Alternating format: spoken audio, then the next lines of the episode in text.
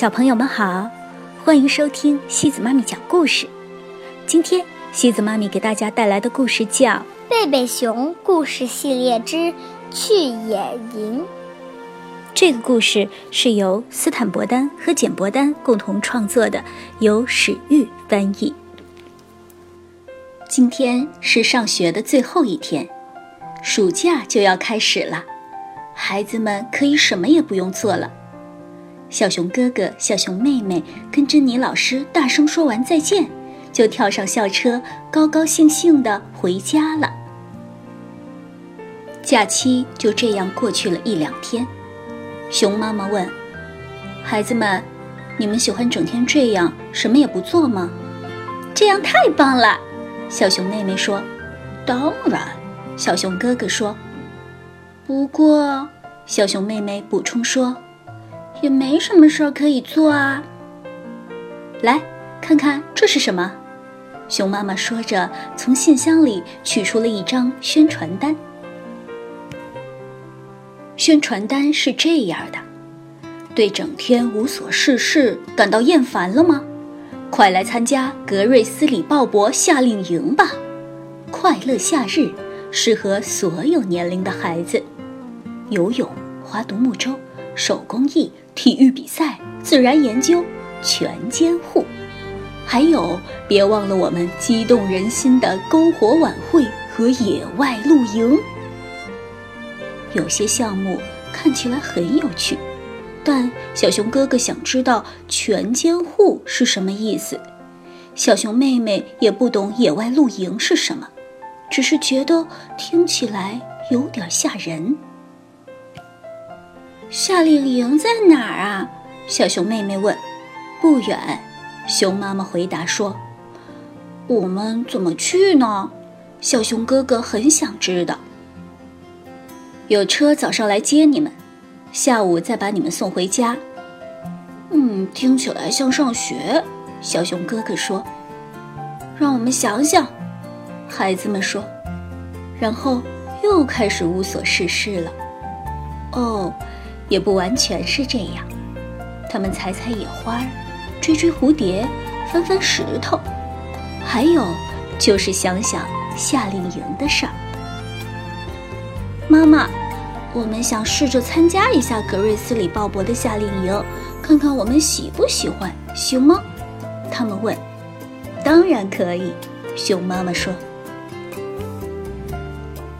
几天后的一个早晨，小熊哥哥和小熊妹妹早早地穿好了参加夏令营的短裤和 T 恤衫，等着车来接他们。它看起来不太像校车。格瑞斯里鲍勃也不太像珍妮老师，而营地一点儿也不像学校。格瑞斯里鲍勃已经在森林旁的湖边建起了营地，这里有木质小楼，飘扬在空中的营旗，写着营规的大告示牌，确实有很多规矩。一条条有趣的小路，用来游泳的小池塘。还有一只大大的红色独木舟。鲍勃已经给孩子们做好了名签。你们现在是营友了，所以最好先互相认识一下。他说。接着，他带领孩子们参观了营地。办公室里有桌子，鲍勃可以在那里处理文件，还有一个急救角。摆满了专治割伤、擦伤的绷带和其他药品。此外，还有一个娱乐厅，以便在下雨时使用。野餐的地方有烧烤炉，大家自己烤热狗当午餐。小熊妹妹的热狗不小心烤过了头，还好，她和一只喜欢吃焦热狗的小熊交换了。鲍勃宣布。午饭后，他们要去爬幽灵山的最高峰骷髅石。闭营的时候就在那里举行晚会，然后露营。这可真是一段艰苦的旅程。那天晚上，熊妈妈和熊爸爸很想知道孩子们喜不喜欢夏令营。还好吧，小熊哥哥说：“但他们的规矩太多了。”是啊，小熊妹妹点头说：“那里还有一大堆绷带和止疼药。”实际上，两个小家伙这时候满脑子都是骷髅石和露营，尤其是小熊妹妹。第二天可大不一样了，小熊哥哥玩得很开心，他通过了游泳测试，可以去划独木舟了。小熊妹妹可没那么走运，她玩躲避球，结果有些小伙伴扔得太用力了。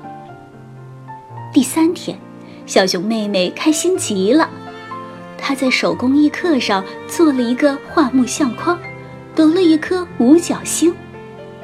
可小熊哥哥在手推车比赛中摔伤了膝盖。第四天，他们俩。玩的都很开心，之后的几天也都很开心，太有趣了。他们几乎把骷髅石和露营都忘在了脑后，只是偶尔还会想起。野外露营的那一天终于到了，熊爸爸帮他们找出了他和熊妈妈度蜜月时用的睡袋。早上营车来接他们时。小熊哥哥和小熊妹妹已经做好了准备，当然，他们心里多少还是有些紧张。这一回，即使背着背包爬幽灵山，也并不那么费劲了。夏令营的活动使孩子们变得既坚强又壮实。明天就是户外比赛日了，也就是夏令营的最后一天。那时，爸爸妈妈们都会来观看比赛和颁奖仪式。不过现在，所有孩子都在想着露营的事儿呢。他们登上骷髅石的时候，天色刚刚暗了下来。格瑞斯里鲍勃升起了萤火，接着钻进了一个小山洞。等他出来的时候，他已经换上了一身印第安人的衣服。孩子们围坐在一起，晚会开始了。鲍勃给孩子们讲了关于精灵巨兽的古老的印第安传说。伟大的灰熊像山一样高大，翱翔的雄鹰遮天蔽日，大马哈鱼的颜色变成了彩。虹的颜色。鲍勃讲这些古老传说的时候，孩子们仿佛在升腾的火焰中看到了这些神奇的动物精灵。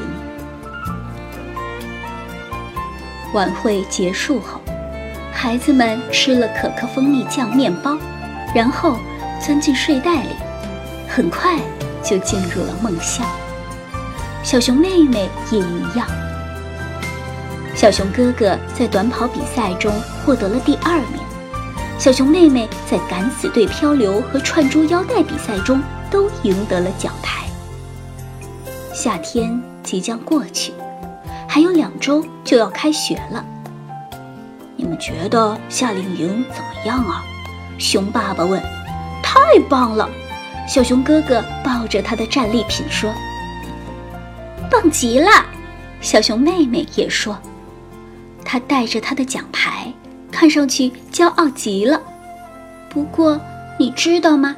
参加完鲍勃的夏令营后，上学就变得像假期一样啦。